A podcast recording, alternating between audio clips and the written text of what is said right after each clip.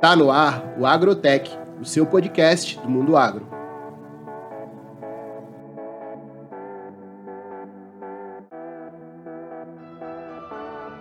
Bom dia, boa tarde, boa noite. Esse é o Agrotech Podcast. Você está na presença agora de Nando Morbeck, Lamek Mota e Jennifer Casari. Olá, Jennifer, seja bem-vinda. Obrigada, boa noite.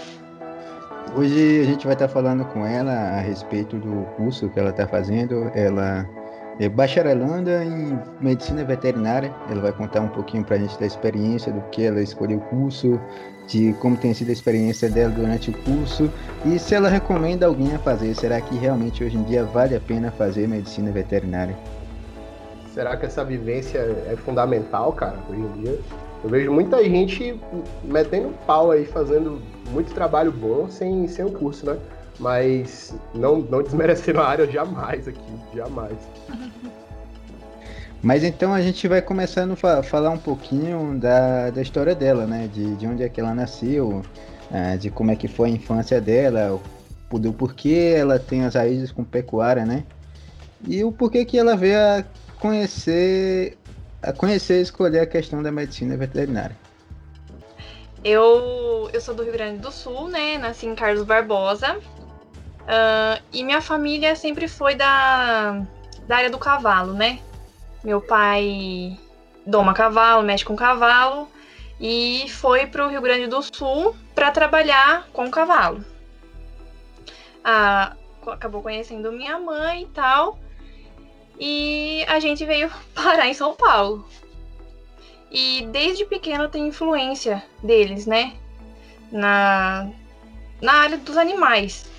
Então eu sempre comentei com, com eles que eu queria fazer medicina veterinária.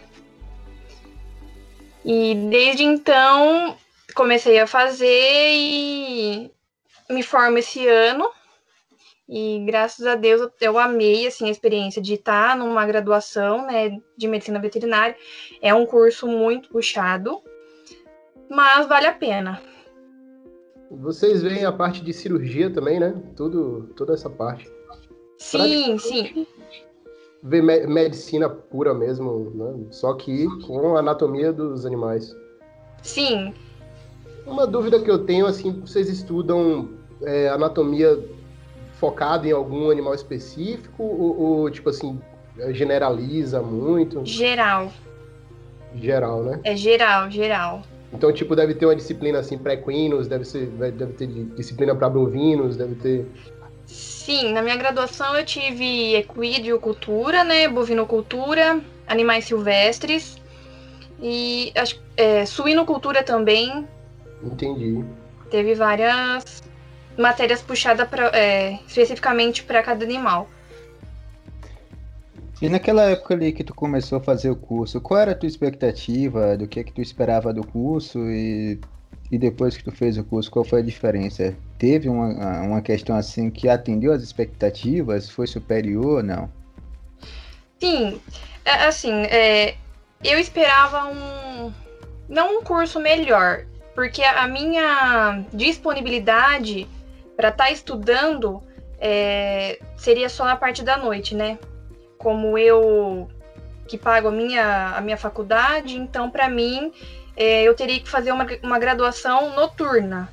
E acaba meio que impactando um pouco, assim, né? Porque muda bastante. De, é, diurno, você estudar durante o dia é uma. Acho que é uma carga horária maior para você se aprender, aprender, né, as, as disciplinas, tanto quanto a prática. E no noturno você tem um tempo muito curto para isso. Em que prática mesmo, foi muito pouco. E quando era alguma coisa mais importante, eles marcavam uma, um sábado, por exemplo, você passava o dia, entendeu? E. O que mais que eu posso falar? Tem alguma residência? Assim, Oi? Tem alguma espécie de residência também que, que se faz? Sim, sim. É, eu sou a segunda turma, né, da, da minha faculdade. E logo no segundo ano eles já começaram a construir o hospital veterinário, HVU. E tem sim residência. É muito bacana lá. É novo, mas é, é ótimo. Legal. E lá dentro, sim, lá dentro tem a questão daquelas ligas de, de estudo. O, por exemplo, no meu curso tem a liga de mercado financeiro, por exemplo. Dentro de veterinária teria isso, alguma coisa assim, um grupo de estudo para bovinocultura ou reprodução, algo assim? Sim, sim. Eles costumam, costumavam a fazer antes da pandemia um grupo de estudos antes de começar a aula. Que nem na, na no noturno, é, a aula começa às sete da noite, às seis horas da noite tinha um grupo de estudos para falar de determinada disciplina.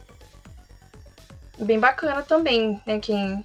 E ganhava hora extra também, porque no nosso curso é, precisa de uma carga horária para você se formar, né? Barema, né? e... né? Verdade. Oi? E em questão. Barema. Sim. Em questão do teu dia a dia de trabalho hoje, como é que é? E também não só do dia a dia de trabalho, mas também vendo vendo a questão de das, das coisas que tu tem aprendido na faculdade. Como foi essa questão do choque das coisas que tu aprendeu e aplicando isso num dia a dia de vivência? Em conjunto, né? O meu, isso, meu trabalho com a faculdade. Isso. Bom. Pode falar um pouco do trabalho antes e aí depois contextualizar com a faculdade. Certo. Uh, o meu trabalho, a minha sorte é que eu consegui um, um trabalho em, com relação à faculdade, porque eu vejo muitos alunos que querem focar mais em, por exemplo, eu gosto de equino, quer trabalhar no lugar, num aras, por exemplo, né? Não tem essa oportunidade. Eu tive, eu trabalhei dois anos com equino, com, na parte de reprodução, e atualmente eu estou numa fazenda de gado de corte, que é uma, um lugar muito bacana para se aprender junto com a faculdade, né? Hoje eu, eu vejo muito pouca gente conseguindo uma, uma relação dessa.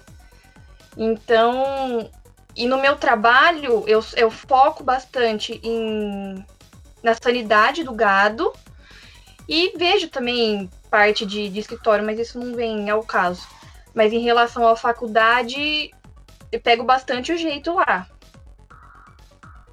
Entendi. Agora tu, tu se sente preparada já para o mercado? Como é que. Porque quando eu saí da faculdade, por exemplo, eu não me senti nem um pouco preparado. Não, nem um pouco. Mas Toda vez eu, eu fico pensando que nem eu tenho que fazer o TCC agora e eu falo, putz, nossa, é, ano que vem eu já vou estar podendo atender, né? É, é um aperto que dá assim, que eu não sei se eu tô preparada ainda. Os tópicos da tua monografia? Ah, sim. Uh, bom, vou falar do meu TCC, né? É... Bom, eu vou falar sobre a sanidade lá em, relação ao confinamento mesmo. E quem tá me ajudando nisso é o Marcelo Sarti. Ele vai me dar uma mãozona aí e e vou pegar os casos do dia a dia que eu que aparece por lá. E é isso. Entendi, vai ser um estudo de caso. Bem legal. É, praticamente. Marcelo Sartre, que ela tá falando, é doutor em nutrição de bovinos de corte. Sim. É, tu citou, é. tu citou ele no, no episódio 2. Isso, depois eu vou chamar ele para entrevistar também. E basicamente, qual a área que tu vai escolher para se especializar e por quê? E lá dentro da faculdade, os teus professores eles te deram algumas dicas para estar tá escolhendo essa área? E o que é que eles falaram sobre a especialização depois do que vem na faculdade? Bom, dentro da faculdade mesmo eu não tive. Meus professores não me ajudaram muito. É, mas eu quero seguir a parte de reprodução, né? Como eu tinha falado, na área de, de equinos eu fiquei dois anos acompanhando mas eu quero seguir na parte de bovinos. É uma área que eu tô gostando bastante. E. E é onde tá o dinheiro também, né? Oi? Bovino é onde tá o dinheiro também, bovino é queen. Sim! É, é hoje, hoje em dia. Eu, eu pensava assim, não, eu não vou ficar atrás de, de vaca, porque não sei o que, eu quero cavalo, cavalo. Não, hoje não, penso totalmente ao contrário. Não sei se é por causa da convivência, né? E, e é bom a gente pegar e fazer várias, várias, vários lugares, né?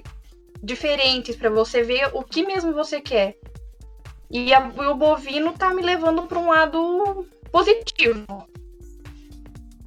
E para quem sai hoje do da Faculdade de Medicina Veterinária, ele já sai pronto para trabalhar com, com reprodução, da questão da inseminação artificial ou da IATF, ele já sai sabendo de tudo isso, ele precisa de uma especialização para trabalhar mesmo. Pra... Sim, ah, precisa de uma especialização. Curso, quanto mais puder fazer, porque hoje em dia, para você ser chamado em um lugar, eu penso assim, você precisa ser bom no que você faz, né? E não adianta você ser meia boca, o ditado, vamos supor, que você vá lá e faça pela metade o serviço, você não vai ser chamado de novo. Então, você tem sim correr atrás de curso, de especialização, que, que eu acredito que vai te levar mais no alto.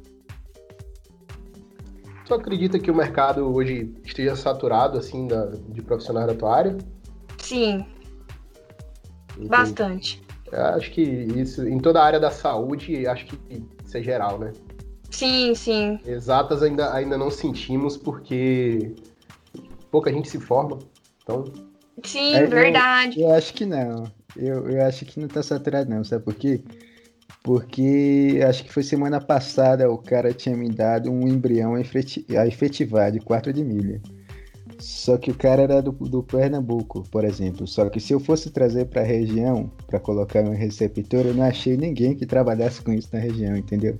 Pelo menos de cavalo. É, mas bem específico, né? Também, bem específico. Eu não sei se, não sei se é específico, porque assim, se a pessoa trabalha com reprodução, ela trabalharia com, tu, trabalharia com tudo isso, né? Ou não?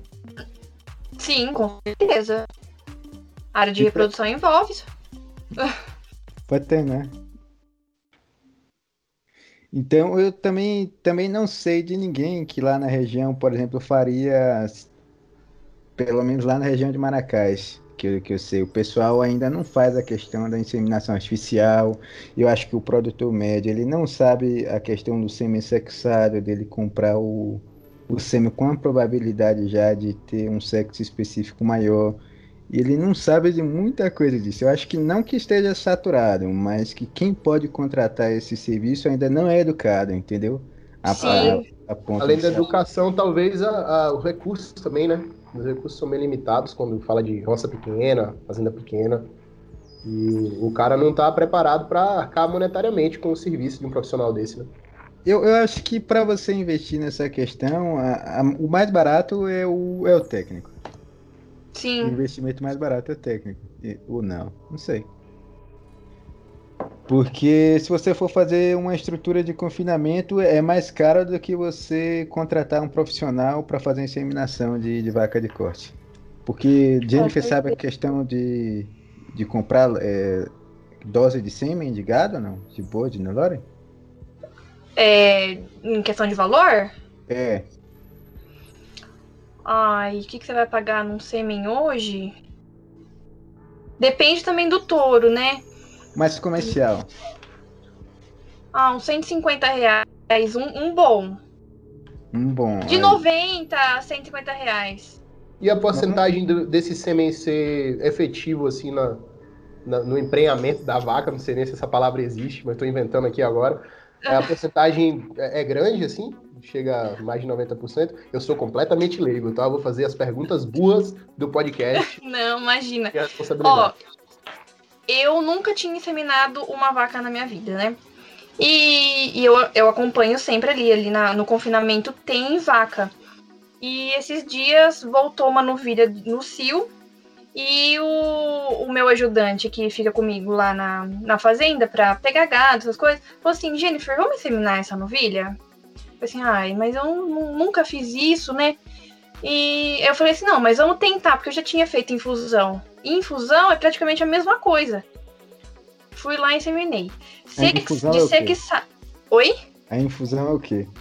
Infusão é quando o animal pare, a, a novilha, a vaca pare, ela fica com retenção de placenta, com sujeira no útero, né? Hum. E aí você tem que colocar o medicamento injetar o medicamento no útero dela para que seja limpo.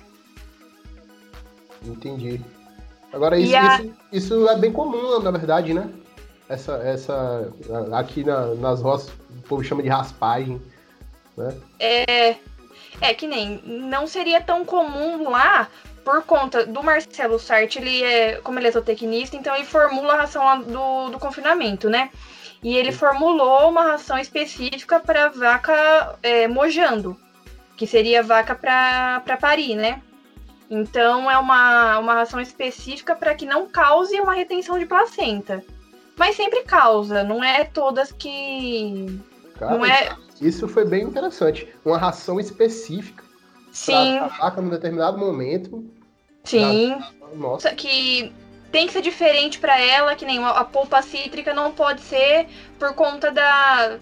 Eu não vou saber te falar isso daí direito, daí quando você for entrevistar o Marcelo, ele vai poder te falar melhor. Não, tranquilo, foi, foi Mas, só uma dúvida. É, sim, sim. Que nem a polpa cítrica não pode ser colocada na, no volumoso por conta de, de tal fator.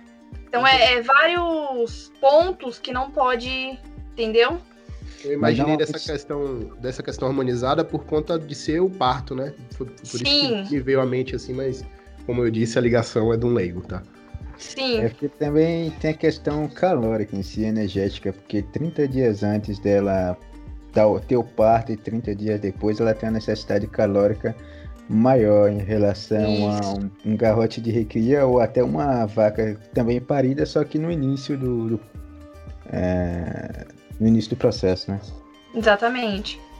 Mas aí tu ia, depois da questão, eu te interrompi para falar da questão da infusão, só que tu estava falando de, da primeira vez que tu inseminou. Da inseminação, isso. Aí a gente trouxe a, a, essa novilha, eu consegui inseminar. Só que tem um porém. Não sei se foi eficaz, né? Porque geralmente semi-sexado, ele é um pouco mais difícil de de pegar, né? De, de ir para frente, ao, ao invés do convencional. Convencional não é tão. Como eu posso dizer? O semi-sexado é mais sensível do que o convencional, né? Então. Ele tem entre 10 e 15% a menos de eficácia do que o semi-normal. Isso. Isso. E aí, eu vou, essa semana a gente já vai ver se, se deu certo a minha inseminação. Tô torcendo para que sim. Mas aí, em relação ao confinamento hoje em dia, qual é o protocolo de vocês e com quanto, qual a idade do gado que entra, ou a raça do gado que entra, e nesse protocolo em si, quais são a, as medidas é, veterinárias que vocês tomam é, durante esse processo do confinamento, né? Os protocolos Sim. em si. Bom, geralmente ali tá. É, o confinamento onde eu trabalho é um boitel, né? tem gado do, do proprietário, mas a gente recebe bastante gado de fora. Então não é uma raça específica que vem pra gente. Vem vários tipos. E bom, o protocolo assim vacinal que a gente faz com, a, com as medidas veterinárias é a gente esse gado chega no, no local, ele vai para um, um piquete de descanso, né? Porque esse gado que vem de fora, vem de muito longe, bate no caminhão, então eles recebem um, um lugar para eles ficar mais tranquilo. E ficam lá por volta de uns dois dias, recebendo uma alimentação para eles se adaptarem né, ao, ao, local e à comida. A gente faz o vermífugo, leva na mangueira, faz o vermífugo. Vacinação a gente faz é, para clostridiose e tem uma vacina também de pneumonia que a gente aderiu por conta de gado muito fraco que chega, ele vai direto para o confinamento, essa imunidade dele vai consequentemente vai abaixar, né? Vai diminuir essa, essa imunidade dele e, e tá, a gente estava tendo muito problema de pneumonia é, no confinamento. Então a gente aderiu a essa, essa vacina como uma forma de prevenção. E quais são os principais problemas sanitários hoje em dia que tem no confinamento, os principais problemas que um veterinário enfrenta no dia a dia? Bom, eu, eu vou falar o que eu pego bastante lá, o que tem bastante. Pneumonia, uh, problema de casco tem bastante por conta de do caminhão, de deles pisarem, sabe? Tem muito problema de casco. E é mais isso que eu pego. Intoxicação, muito pouco. Tem gado que também refuga coxo, não é, não é sempre que a gente recebe gado assim. Gado que a gente vê que tá mais fraco, que chega muito fraco, a gente já deixa num piquete separado e vai adaptando ele. Depois, no caso, a gente volta no, pro confinamento. Mas não são muitas muitas enfermidades, não. Fez. Então, se tu tivesse que dizer, dizer alguma coisa para alguém que está em dúvida de fazer o curso de veterinário, que está querendo começar, tu teria um recado para essa pessoa em específico? Sim, muita dedicação. Porque hoje em dia o, o mercado está muito. Não diria. É, tá saturado, mas precisa de profissional qualificado. Porque eu eu sinto uma uh, um problema para mim me formar ano que vem por conta de eu ser mulher.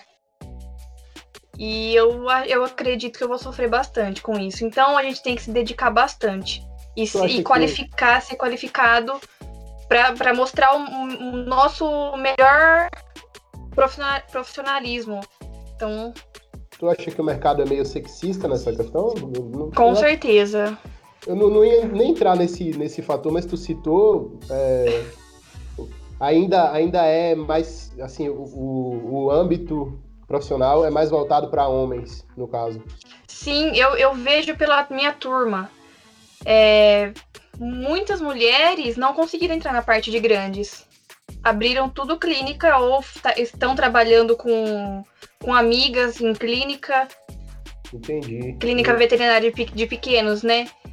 Na parte de grandes mesmo, foi muito pouca gente. Principalmente mulher. E pelo, pelo que eu tô vendo, é, tem que ser por amor mesmo, né? Porque Sim. Se for só, só pela grana, o cara não vai aguentar um, um, um contexto não desse. Não né? aguenta. Então, se você tá não. tá pensando em veterinária, nobre ouvinte, e você tá indo só pela grana, desista, cara. Vá pelo desista. amor. Não, isso é realmente a verdade. Mas e tu em específico já enfrentou algum problema assim no dia a dia ou não? Em questão por ser mulher, em questão do veterinário? Sim. Não, não vou falar que eu vivo isso no meu serviço, no meu trabalho, no meu local de trabalho. Mas infelizmente sim. Muita gente deixa de me perguntar alguma coisa por eu ser mulher. Entendi. O, o, peão de fazenda tem, tem esse meio estigma, assim, de ser o, o machão brucutu, né? Sim. Aí talvez esse, tenha isso. Esse moço que me ajuda lá mesmo, é, no começo, quando eu entrei na fazenda, ele, eu sabia de alguma coisa, eu falava, não, ele ia lá perguntar para algum homem que sabia a mesma coisa do que eu respondi, mas, aí ele fazia. Mas não, não fazia o que eu falava. Nossa, mansplaining total, em dobro. Eu acho, que, eu acho que aqui, ainda onde a gente tá, é pior do que em São Paulo, né, Leque? Não? Eu, eu tô pensando nisso aqui. Eu, eu, não conheço veterinárias mulheres que trabalham no, no, no, com animais grandes, assim, que nem tu falou. No campo. Tô, tô aqui pensando e não conheço. Todas estão em clínica mesmo. É, é um fator que influencia. É, muita gente tem medo de chamar. Não sei se é medo a palavra certa, mas influencia, por ser mulher, influencia. Eu acredito que o, que o mercado assim de, de roça, de fazenda, é tão fechado que talvez isso, isso crie uma barreira assim para o sexo feminino se aventurar nesse, nesse lugar, assim, né? É, no, no, no, teu caso, a tua família já mexia com isso, né? Já, já foi uma já. paixão de infância que a gente tá vendo. Sim, minha vida inteira foi no sítio com, com animal desde pequenininha montando em cavalo. Então, eu desde pequenininha eu estava relacionada com um animal. Entendi, entendi. Eu, eu, espero muito sucesso na tua carreira. Obrigada. A gente tá torcendo por você aqui. Quando apresentar a monografia, manda um, o texto pra gente, né? Mando. É, a gente visualiza lá no Lattes. Sim, pode deixar. Então, por enquanto é isso aí, gente. Eu gostaria de agradecer a Jennifer pela participação dela, por estar tá compartilhando com, com a gente o dia a dia dela, a visão que ela tem de veterinária e como foi o curso. E por enquanto é isso. Jennifer, muito obrigado. A gente espera você aqui para outras conversas logo mais à frente. Tá? Pode Eu que agradeço pelo convite. Deixar suas redes sociais se você quiser e pode dar teu recadinho. Ou até futuramente também, se tu for trabalhar na área de, de disseminação, de etc, já quiser. Ah, cara, esquecemos do, dos livros de... também. Dos livros que ela, que ela recomenda. É verdade. Algum, ou pode. Isso aí normalmente a gente faz em todo podcast. Que Sim. a gente pergunta pro pessoal. Eu esqueci de colocar lá no, naquele script na que pauta. eu te dei. Isso na pauta, que no final a gente sempre termina com a pessoa indicando algum livro que marcou a vida dela ou algum filme ou série. Aí é, não necessariamente aí... precisa ser de veterinária, mas na sua vida em geral o que você pode escolher recomendar. Certo. Livro. Bom. Vou ser meio suspeita em falar. Mas filme. É um filme de cavalo muito bonito. É Secretariat, que, que ah, chama. Eu adoro esse filme. Adoro Gente, esse filme. é lindo. E é, eu sempre é verídico, choro. Né? Filme de cavalo me faz mais chorar do que filme de cachorro. E é um filme verídico. E eu amo assistir. Assisto várias vezes, aliás. Secretariat é um filme que é até da Disney, que é uma moça que ela é do Aras do Pai. E, e aí ela pega um cavalo que ninguém dava nada e depois o cavalo, se eu não me engano, ele pega um, acho que um recorde mundial, alguma coisa assim. Sim. assim. É, tem uma estátua Na verdade, do, do Secretariat é um, no, no ele, estátua. Acho lá. que ele é um dos garanhões mais importantes da história do quadrinho. Sim, sim. Um dos cavalos mais, mais lembrados do mundo, assim. É, é isso mesmo. Era um cavalo que ninguém tava dando nada, né? E aí com o tratamento dela e tal. Por questão de tamanho dele, né? Que, nossa, tinha que ser aqueles cavalos enormes pra corrida e não.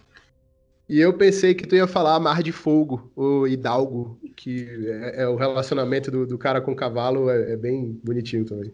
Sim. Mas cavalo, filme de cavalo tem muito, né? Tem cavalo de guerra, tem esses dois que vocês falaram. Ah, mas cavalo de guerra é muito triste. Cara. Cavalo de, de guerra é muito triste, muito triste. Então é isso, gente. Muito obrigado. Bom dia, boa tarde, boa noite. E a gente agradece para quem escutou.